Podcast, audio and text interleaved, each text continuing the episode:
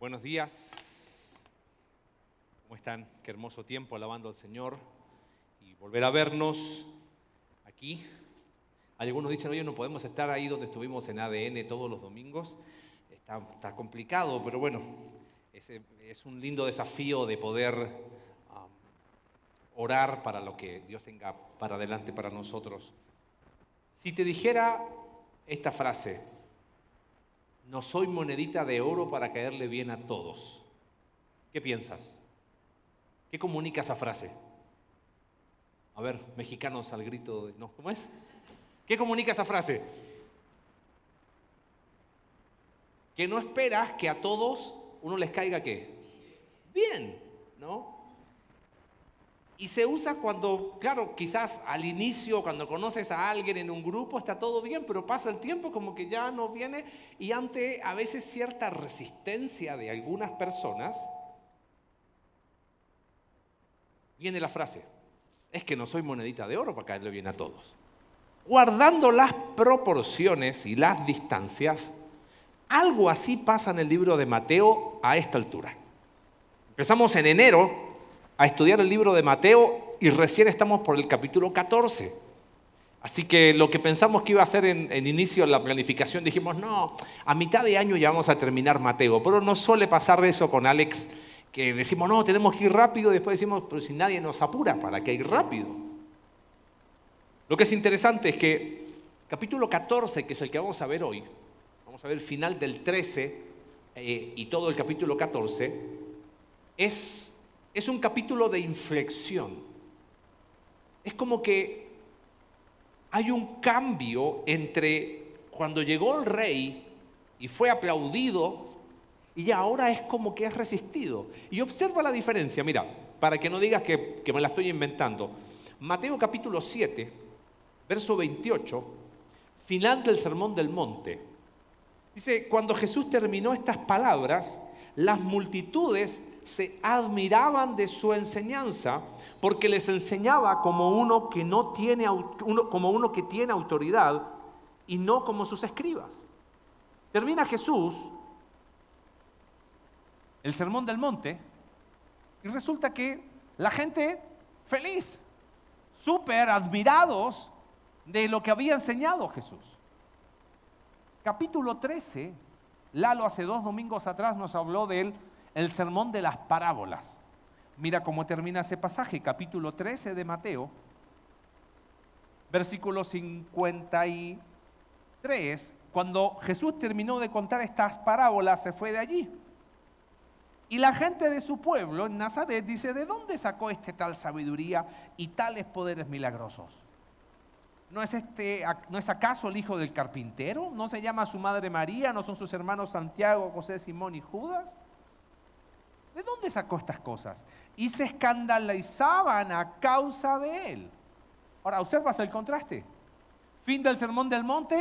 ¡Wow! ¡Qué increíble Jesús! Llegó el rey. Me encanta el rey que ha llegado y el reino que está iniciando. Pero ahora, fin del capítulo 13, la gente se escandaliza. Y es como que empieza a haber resistencia. Hay cuestionamientos hay un cambio en el escenario. ¿Cómo podríamos llamar a este momento del libro de Mateo? Te ofrezco una definición. Mira lo que dice el diccionario. Dice así, cambio profundo y de consecuencias importantes en un proceso o una situación o en la manera en que estos son apreciados. Mira esta, esta definición cambio profundo y de consecuencias importantes en un proceso. ¿Dirías que eso es lo que está pasando acá? Hay un cambio entre la actitud que tenía la gente hacia Jesús y su reino y la, la actitud que está teniendo ahora. ¿Sabes? Esta definición es la definición de una palabra que usamos mucho. Esta es la definición de la palabra crisis.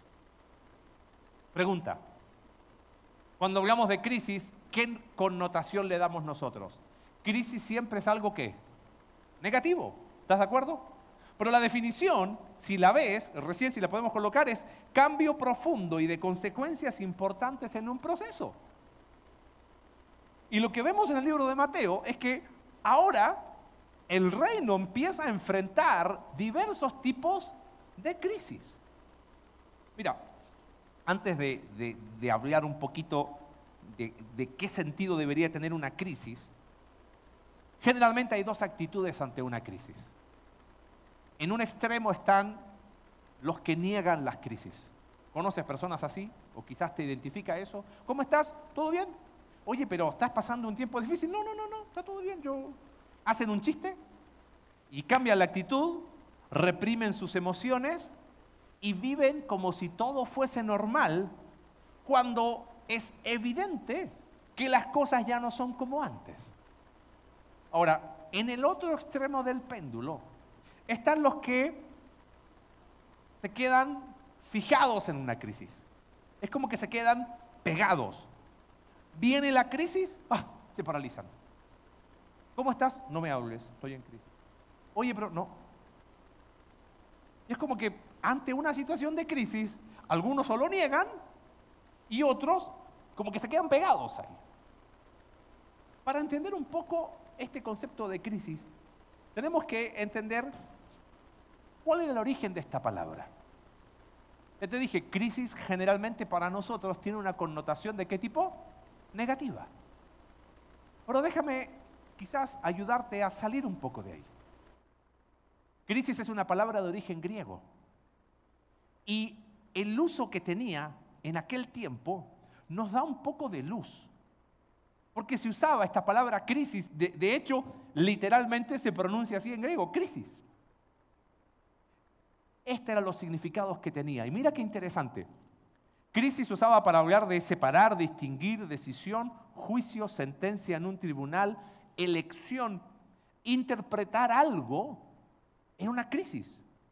Resultado de un juicio, prueba de habilidad, evento, cuestión por decidir, punto de inflexión, cambio repentino, ya sea para bien o para mal.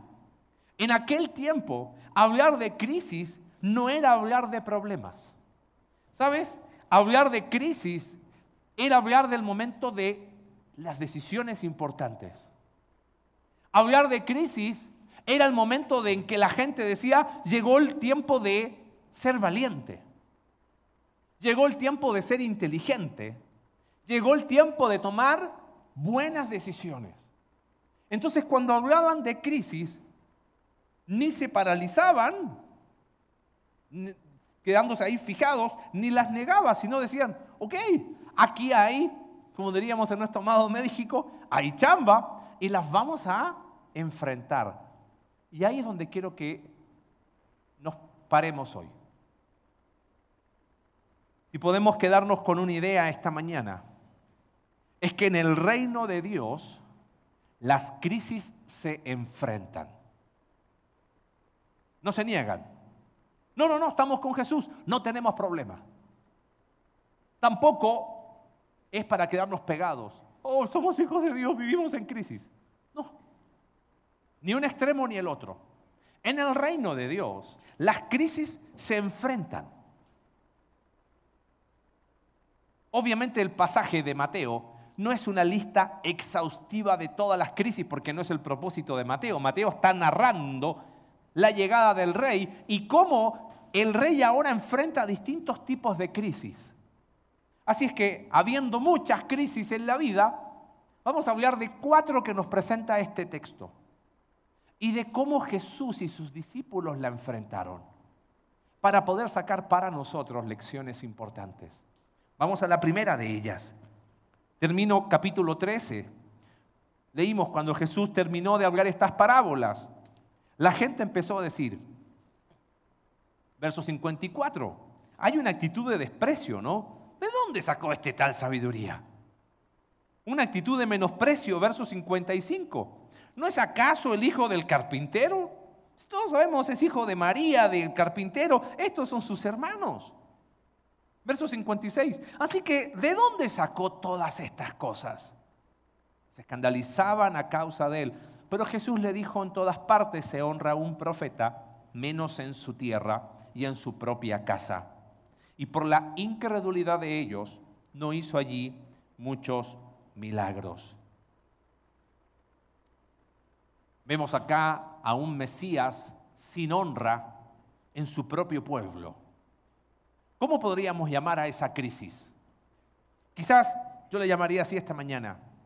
Es una crisis de aprobación. Uno esperaría que al menos del rancho de donde uno es tuviese al menos un poco de apoyo.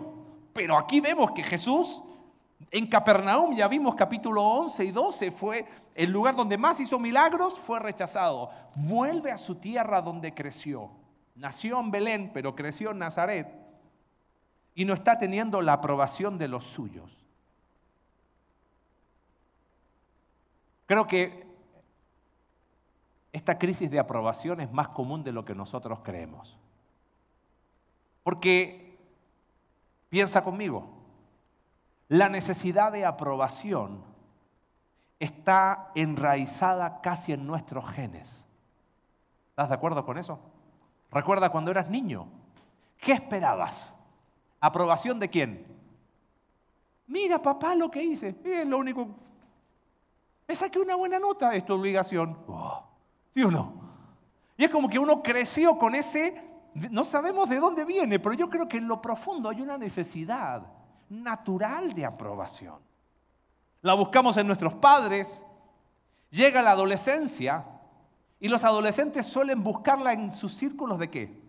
De amigos. Por eso para un adolescente, y con el respeto de los adolescentes presentes y los que viven adolescencia postergada también, este, ay, mis amigos, la vida son sus amigos, ¿correcto?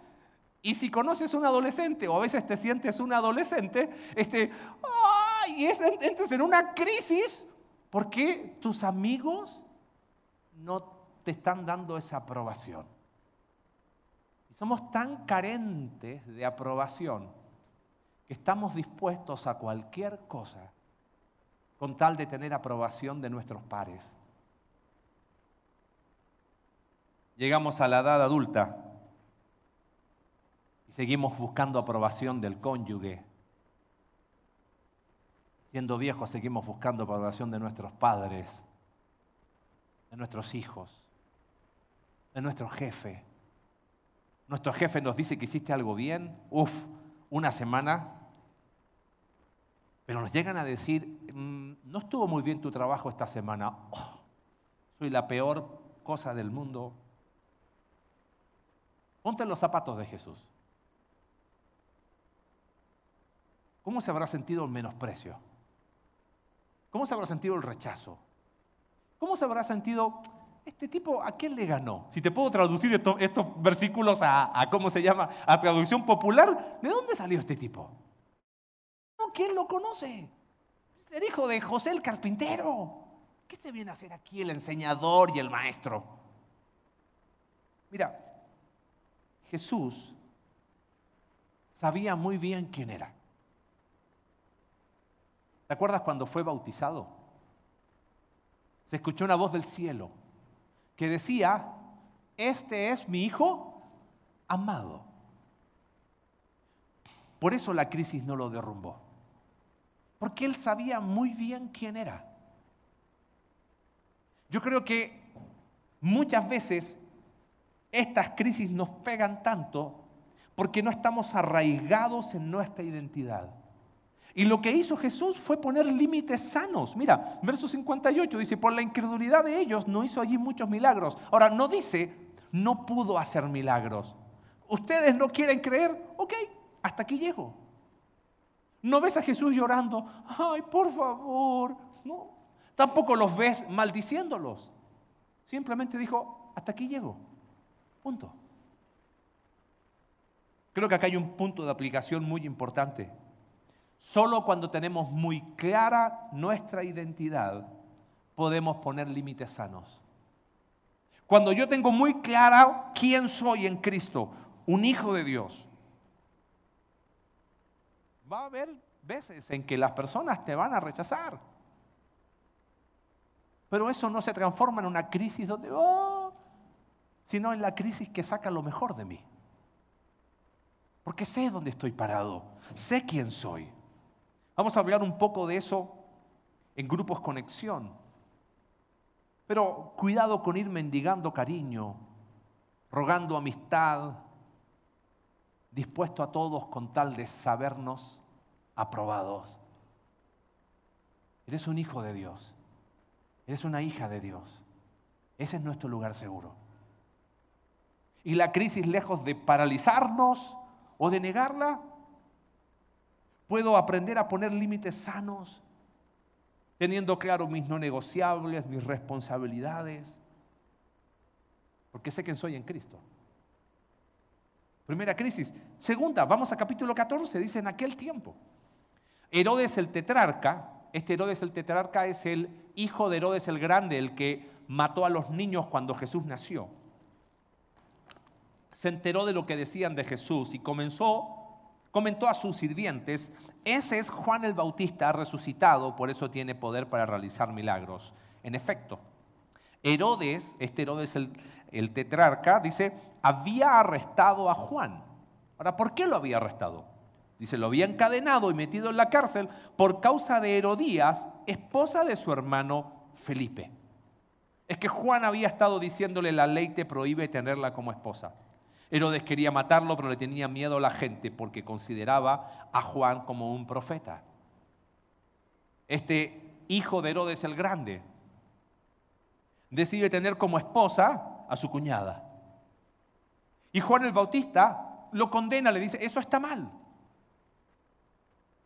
Enojado Herodes el tetrarca, tiene miedo de matarlo por causa de la gente, lo mete a la cárcel. Y ahí está Juan preso. ¿Te acuerdas que Alex nos habló de eso, capítulo 11 de Mateo, Juan preso preguntando, ¿qué onda con Jesús? Resulta que en el cumpleaños de Herodes, la hija de su nueva esposa, su hijastra, danzó ante ellos y agradó a Herodes. Es interesante porque esa expresión en el idioma del Nuevo Testamento es que le agradó físicamente. ¿Y qué esperabas de un tipo así? Si se metió con la la cuñada no iba a ser muy respetuosa con la, la hija de su nueva pareja. Entonces le prometió con juramento darle lo que ella pidiera. Esta mujer, instigada por su madre, pidió la cabeza de Juan el Bautista. ¿Y sabes qué pasó? Herodes se lo concedió. Y termina el pasaje. Versículo 9, el rey se entristeció, pero a causa de sus juramentos y en atención a los invitados, ordenó que le concedieran la petición. Y mandó decapitar a Juan en la cárcel. Llevaron la cabeza en una bandeja y se la dieron a la muchacha, quien se la entregó a su madre. Luego llegaron los discípulos de Juan, recogieron el cuerpo y le dieron sepultura. Después fueron y avisaron a Jesús. Qué triste relato, ¿no? Ya es bastante duro ser un Mesías sin honra ante los suyos. Y ahora el precursor, su familiar, el que había, había abierto el camino para la llegada del rey, su cabeza está en una bandeja.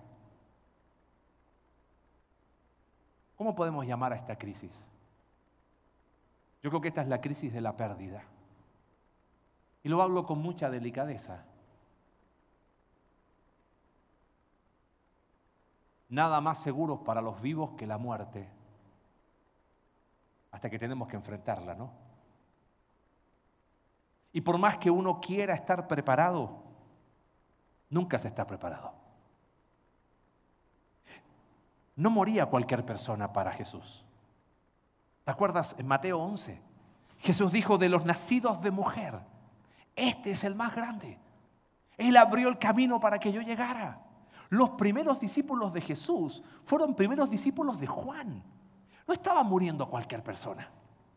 Estaba muriendo alguien cercano para Jesús. El reino está en una crisis de pérdida. Y duele, duele profundamente. ¿Cómo se enfrenta a una crisis así? Hay cristianos que son extremistas, ¿no? Jehová Dios, Jehová quitó, sea el nombre de Jehová bendito, listo, y como que si nada pasó. Y otros cristianos le dicen, hey, supéralo.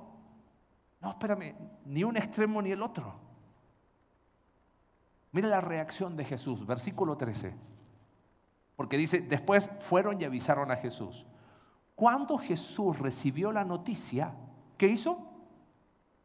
Se retiró, se fue de allí en una barca solo. ¿Sabes cómo se enfrenta a esta crisis? Se enfrenta con sensibilidad. Jesús no fue indiferente, no fue indolente. Tampoco se paralizó. Listo, se acabó, esto del reino es un fracaso, murió Juan el Bautista, ¿qué espera para mí? Ser sensible nos ayuda a ponderar las cosas por el peso que tiene.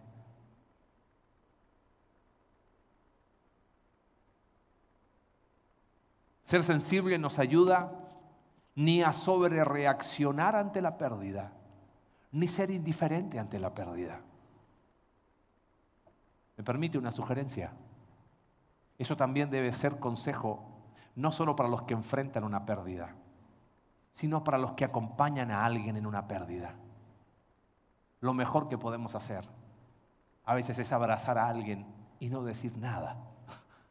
Porque una vez que abrimos la boca, decimos tantas tonteras que no vienen ni al caso.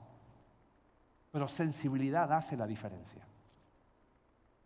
Hace la diferencia porque yo creo que fue esa sensibilidad que llevó a Jesús.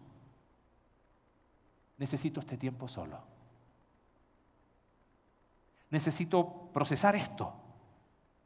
Lo digo, vuelvo a repetir, con mucha delicadeza. Personalmente esto ha sido algo que en este último tiempo, estudiando para hoy, me ha dado muchas vueltas. Ustedes saben, la salud de mi papá no ha, no ha estado bien. Y un amigo me animó y me dijo, ¿por qué no pones por escrito cómo ha sido tu proceso a distancia? Y no me gustó lo que escribí. Porque me di cuenta que había una mezcla rara de emociones. Por un lado, había profunda tristeza, pero por otro lado, tenía mucho coraje porque no es una enfermedad que uno diría, ah, era es una enfermedad perfectamente manejable. Pero le da lo mismo. Y, me da, como que pasaba de la tristeza al coraje y me daba rabia y digo, pero ¿por qué tan terco?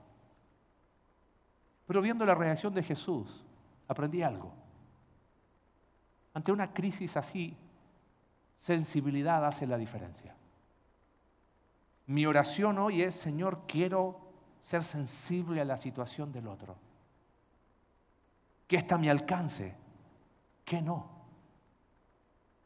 Y al igual que Jesús, si estás pasando una crisis de pérdida, buscas espacio seguro. Porque sabes qué?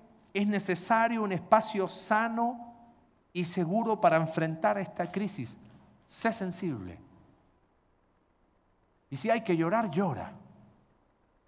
Porque hay una promesa del rey. Bienaventurados los que lloran. Porque ellos que reciben Qué increíble ver cómo Jesús nos deja ejemplos de cómo enfrentar crisis. Ahora, sigamos con la lectura porque es muy interesante lo que pasa a continuación. Dice, verso mismo 13, va una barca a un lugar solitario. Las multitudes se enteraron y lo siguieron a pie desde los poblados. Es como que Jesús quiere estar solo, pero la gente lo sigue igual y no lo deja tranquilo. Cuando Jesús desembarcó y vio a tanta gente, paréntesis, ¿Qué hubieras hecho tú? Acaba de morir tu amigo. Querías tu espacio solo. Vuelves y está la gente esperándote. Te voy a decir lo que hubiese hecho yo. Pongo un cartel, reino en suspensión, hasta nuevo aviso. y sí, yo quiero estar solo. ¿No te das cuenta que estoy en una crisis? Pero la respuesta de Jesús es increíble. Porque él vio la multitud. ¿Y qué tuvo? tuvo compasión. Ahora, no negó la crisis. Tuvo su espacio solo, sensible, lloró a su amigo. Volvió, vio la necesidad, tuvo compasión. Y el relato es muy interesante porque, claro, Llega el atardecer y ¿qué le dicen los discípulos? Este lugar, estamos en un lugar apartado, ya se hace tarde. Despide a la gente para que vayan a los pueblos y se compren algo de comer. La respuesta de Jesús siempre me ha impactado. Dice, no tienen que irse. Denles ustedes mismos de comer. Ellos objetaron, Señor, no tenemos aquí más que cinco panes y dos pescados. Tráiganlos. Y conoces el resto de la historia. Mandó a la gente a recostar. Bendice el pan, bendice los pescados. Se los devolvió a sus discípulos. Repártalo ante la gente. Cinco mil hombres, sin contar mujeres y niños, comieron. Y quedaron doce cestas para los discípulos. ¿Cómo le llamaríamos a esta crisis? Ahora es evidente. Aquí nos ponemos desde la perspectiva de los discípulos y de Jesús. Hay un problema. Hay gente y hay que darle qué? De comer. Le podríamos llamar crisis de recursos. ¿Estás de acuerdo con eso? ¿Cómo hacemos para enfrentar esta necesidad? Este milagro es el único relatado en los cuatro evangelios. No sé si te pasa, pero yo siempre me pregunté, ¿y, qué, ¿y cómo hicieron con un pescado crudo? ¿Te preguntaste alguna vez eso? Bueno, no era pescado crudo, ¿ok? Vengo de Puerto y eh, todavía en la ciudad de donde yo soy gritan en el puerto, en los cerros, pescado ahumado y el olor es intenso. Pero como buen porteño, a mí me gusta ahuman el pescado de una manera que te puede durar varios días. Y en aquel tiempo era la forma en que consumían el pescado. No tenían refrigerador, eh, tampoco tenían loncheras como para un lugar y mantenerlo caliente. Entonces, lo más probable es que haya sido algún tipo de pescado ahumado o en escabeche. Y ese fue el que Jesús multiplicó. Fue una torta, tal cual. Pero no te llama la atención que acá hay algo muy profundo. El tamaño de la necesidad y los recursos disponibles no son congruentes. ¿Estás de acuerdo? ¿Cuál es el tamaño de la necesidad? Cinco mil hombres sin contar mujeres y niños. ¿Cuál es el recurso disponible? Cinco panes, dos pescados ahumados. El tamaño de la necesidad y los recursos disponibles no son congruentes. Por eso los discípulos ante esa crisis, ¿qué dijeron?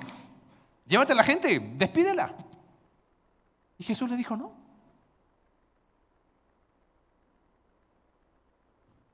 Jesús no niega la necesidad, pero Él ve la magnitud de los recursos de Dios. ¿Sabes cómo se enfrenta la crisis de recursos? Con dependencia. Mira, quizás comparado a las crisis anteriores, todos nosotros hemos enfrentado crisis de recursos. ¿Estás de acuerdo con eso? Algunos hasta sentimos que nacimos en crisis y seguimos en crisis después de tantos años, ¿no? Pero no solamente quiero que te, te enfoques en crisis de recursos económicos. Lo hemos hablado con Alex en la chamba pastoral en el gremio en el que nos movemos, por decirlo de alguna forma. También podemos equivocarnos en esto. Es tanta la necesidad y creer que los recursos dependen de quién. ¿Te puedo decir algo? Yo creo que la crisis de recursos se transforma en esa crisis que nos hunde porque pensamos que los recursos tienen que venir de dónde. Y ahí está el problema. Me considero la persona más incapaz del mundo para suplir tus necesidades espirituales. Pero conozco a quien sí las puede suplir y es Jesús. Y nuestra labor con Alex y con el equipo del liderazgo de la iglesia es invitarte siempre a Jesús, a depender de sus recursos. Y por eso te vamos a incomodar a resolver tus asuntos pendientes. Te vamos a motivar a crecer espiritualmente. Piensa en crisis de recursos. Miras a tu cónyuge y dices, no tengo los recursos, no los puedo cambiar. Quizás ahí está el problema. Tú lo quieres cambiar, pero tú no tienes los recursos. No tienes la sabiduría, ni la inteligencia, ni los recursos. Y no lo vas a hacer. Y la crisis termina, sacando lo peor de nosotros. Miras a tus hijos y dices, ¿cómo lo voy a hacer?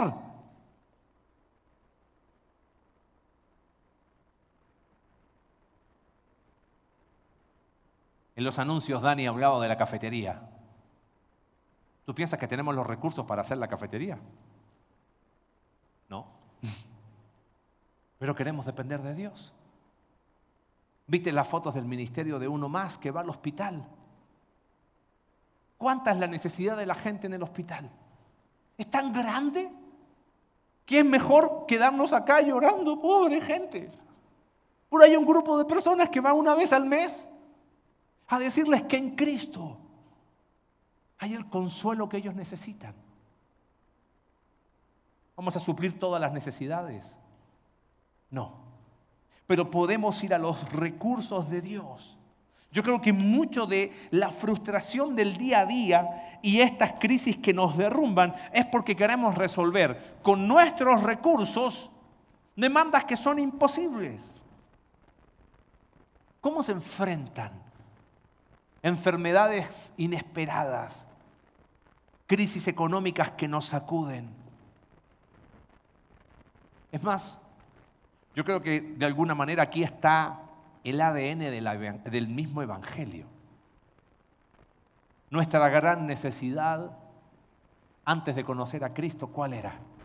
Estábamos perdidos, sin rumbo en este mundo, sin esperanza. Por eso acá no hablamos de religión ni de buenas obras. Trata de salvarte en tus recursos. Imposible. Nos declaramos en bancarrota espiritual y dependemos de Dios para nuestra salvación y dependemos de Dios para nuestro día a día. Ahora, solamente guarda esto. Ah, ok, Marce, me estás diciendo que dependa de Dios. ¿Me cruzo de brazos? Y espero que ocurra el milagro. ¿Es correcto eso? Dependencia no es pasividad. Los discípulos hicieron lo que ellos podían hacer.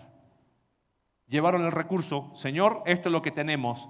Jesús los mandó, distribuyanlo ustedes. Pero no hicieron aquello que solo Dios podía hacer. ¿Quién podía multiplicar ese recurso? Dios. Pero los discípulos no se quedaron cruzados de brazos. Dependencia de Dios nunca es pasividad. Estás en crisis de recursos del tipo que sea. Depende de Dios. Y dependencia siempre te va a llevar a la acción. ¿Qué está a tu alcance? Bueno, eso haz. Sabiendo que de Dios vienen sus recursos. Última, verso 22. Enseguida Jesús hizo que los discípulos subieran a la barca y se adelantaran al otro lado mientras él despedía a la multitud. Ubícalo, los manda a la barca. Están en el mar de Galilea. Mar de Galilea está bajo el nivel del mar, es como un hoyo. Y los manda ahí. Como es bajo el nivel del mar, suele haber mucho viento y eso genera muchas olas grandes. Al anochecer, perdón, después de despedir a la gente, verso 23, subió al monte a solas para orar y al anochecer estaba allí solo. O sea, ¿ves el cuadro? Jesús está solo en la parte superior, los discípulos están en medio de la barca, solos. Verso 24, pero la barca ya estaba muy lejos de tierra y era azotada por las olas porque el viento era contrario. O sea, estaban enfrentando una tormenta y Jesús no estaba con ellos.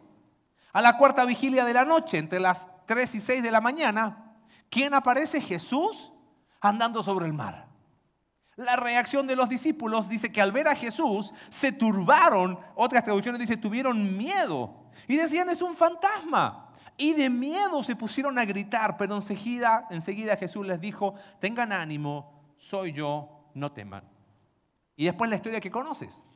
Pedro le dijo, Señor, si eres tú, mándame que vaya a ti sobre las aguas. Ven, le dijo Jesús. Y descendiendo Pedro de la barca, caminó sobre las aguas y fue hacia Jesús. Pero viendo la fuerza del viento tuvo miedo y empezando a hundirse, gritó, Señor, sálvame.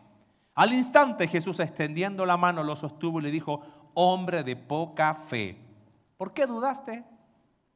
Cuando ellos subieron a la barca, el viento se calmó. Entonces los que estaban en la barca lo adoraron diciendo, en verdad eres hijo de Dios. ¿Te has sentido como los discípulos? En medio de una tormenta que las olas siente que te van a hundir, oscuro, y como que Dios no está, ¿no? ¿Cómo podríamos llamar a esa crisis? Hay palabras que se repitieron, miedo, temor, miedo, temor. Es la crisis del temor. Ahora, las olas y el viento eran reales. ¿eh? Los problemas que enfrentamos son reales. Se predicado mucho sobre este pasaje. Y creo que se ha enfocado en donde no deberíamos. Si quieres caminar sobre el mar, tienes que salir de la barca y todo. Sí, yo quiero caminar sobre el mar. Ese no es la esencia de este pasaje. O sea, primero Pedro tuvo una obediencia bastante arriesgada, ¿no? Y él pudo experimentar algo. Pero no es que Jesús le dijo, ven, camina. Él lo dijo y Jesús le dijo, ok, ven. Y así como tu decisión te sacó, tu misma decisión te estaba hundiendo. Pero ese no es el centro del pasaje. ¿Qué es el meollo de este pasaje? Hay miedos, hay temores. Hay una sensación de que Jesús no está presente, porque claro, ¿qué hacemos con esto? Mira, temores y miedos son inevitables. Y creo que muchos cristianos nos trabamos acá. No, porque un cristiano nunca tiene que tener miedo. Un cristiano no tiene que tener temor, porque todo lo puede un Cristo que me fortalece. No, no, no, no, no, no. No es así. Enfrentar mis asuntos pendientes que he postergado por años. Qué miedo, ¿no? Asumir desafíos de crecimiento espiritual ver mi economía que, mi que sumo y resto y, no va ni para atrás ni para adelante. Una enfermedad inesperada. Se terminó el trabajo, cortaste una relación. Miedos por todas partes. Miedos que son crecen, crecen, crecen, crecen. Y ahí estamos y, no sabemos qué hacer. Sabes, yo creo que, y lo dijimos una vez, el miedo no debemos paralizarnos ante el miedo. Es inevitable. Pero el miedo es como el hambre. ¿Cómo como el hambre? ¿Qué haces cuando te da hambre? Ay, en una crisis de hambre y me quedo ahí. No. Si te da hambre, ¿qué haces? Pues si comes. ¿Es mala el hambre? No, es lo que nos impulsa a algo. Hay temor, hay miedo. Eso es lo que te impulsa, ¿sabes a qué? A confiar en Dios. Porque la crisis del temor, ¿sabes cómo se enfrenta? Se enfrenta con confianza. Pero confianza en qué?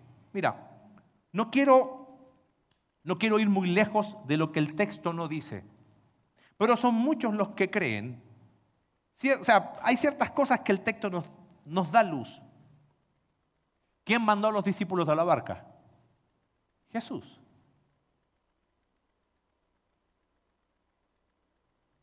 No es que a Jesús se le olvidó subir. Uy, no me subí, muchachos. No. Es más, son muchos los que creen que como es, como está el lago, de, porque es un lago, el mar de Galilea, es que Jesús siempre estuvo viendo a sus discípulos. Siempre supo dónde estaban. Porque como el mar de Galilea está bajo el nivel del mar, desde la parte donde él estaba, lo más probable es que se ve, porque es como un hoyo. Ahora, otra cosa que vimos en el detalle, ¿quién se acercó a los discípulos? Fue Jesús. No fueron los discípulos que se acercaron a Jesús, fue Jesús que se acercó a ellos. Les dijo, tengan ánimo, yo estoy aquí con ustedes. Es más, en el momento en que Pedro se estaba hundiendo, Jesús no le dijo, ¿viste Pedro? No. Le tendió la mano y lo rescató. ¿Por qué confiar en Dios? Mira, no sé qué son tus miedos y temores esta tarde, pero si eres un ser humano normal, más de algún temor o miedo anda dando vuelta por ahí. A la luz de este pasaje, déjame decirte tres cositas muy cortitas. En primer lugar, Dios sabe. Dios sabe lo que estás pasando. Él lo está viendo. Él no desconoce tu situación. Él sabe. En segundo lugar, a Dios le interesa. Es Él quien se acerca a ti. Quizás no es como tú esperas. Es que yo quiero que venga volando y que me... Cuando se acercó caminando sobre las aguas, los discípulos dijeron, es un fantasma. A veces nosotros estamos esperando el, el super mega milagro. Y quizás Dios se está acercando a ti a través del consejo de una persona piadosa. Pero eso no es lo que yo necesito. No, quizás eso es lo que necesitas, pero lo menosprecio. A través de una comunidad que te abraza. Dios sabe. Segundo lugar, a Dios le interesa. Y en tercer lugar, ¿sabes qué? Dios puede. Porque en el momento de la noche más oscura, Aún cuando te estás hundiendo y sientes que estás siendo un fracaso, podemos seguir confiando en Jesús.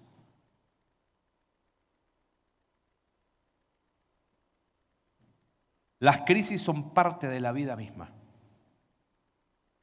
Jesús en Juan capítulo 14 dijo, en el mundo van a enfrentar crisis, pero confíen, yo he vencido el mundo. Sería una traducción entendiendo lo que hemos hablado hoy. ¿Qué esperabas? Pero no te olvides que en el reino de Dios, ¿qué hacemos ante las crisis? Las enfrentamos. Hay crisis quizás de aprobación, aprende a poner límites sanos. Estás pasando una crisis de pérdida. Sé sensible. Buscas espacio. Experimenta el consuelo de Dios. Hay crisis de recursos, de lo que sea. Depende de Dios. Hay miedos y temores. Confiemos en Él. Él sabe. A Él le interesa. Y Él puede. Pienso en el apóstol Pedro. Qué impulsivo, ¿no? Y, si, si, tú quieres, y si eres tú, voy. Y el tipo caminó y después se hundió. Pasan los años y él escribe esto. Dice, ustedes se regocijan grandemente, aunque ahora, por un poco de tiempo, si es necesario, sean afligidos con diversas. ¿Podemos cambiar esa palabra por crisis? ¿Qué esperabas? Dice Pedro para que la prueba de la fe de ustedes, más preciosa que el oro que perece, aunque probado por fuego, sea hallada que resulta en alabanza, gloria y honor en la revelación de Jesucristo. Y esto me encanta que dice Pedro. Porque él nos saca su experiencia. Y yo lo viví, ¿eh, muchachos? No, no, no. Él dice, a quien sin haber visto, ustedes lo aman. No tuvimos la experiencia de Pedro, pero no es necesario que la tengas. Aunque no le hemos visto, le amamos. Y a quien ahora no vemos, pero creemos en Él. ¿Lo crees? Bueno, regocíjate grandemente, porque vas a obtener como resultado de tu fe saber que podemos enfrentar las crisis que se nos vienen, porque Él está con nosotros. Amén. Gracias Padre por tu palabra. Tú conoces la historia personal y el momento particular de cada uno de los que estamos acá. Las crisis son inevitables. Pero en tu reino queremos aprender a enfrentarlas de la manera que tú nos enseñas. Gracias Señor porque podemos confiar en ti. Y Señor, cualquiera sea la crisis que quizás alguno de mis amados presentes esté pasando, que podemos recordar siempre que podemos enfrentarlas tomados de tu mano. Sabiendo que la crisis más grande estábamos perdidos, sin esperanza. El Evangelio de la Gracia llega a nuestras vidas y lo creemos. Si hay personas en este lugar que aún no han depositado su fe en ti, que creer en ti pueda ser el primer paso para enfrentar el mundo en el que vivimos. Gracias Dios, oramos en el nombre de Jesús. Amén.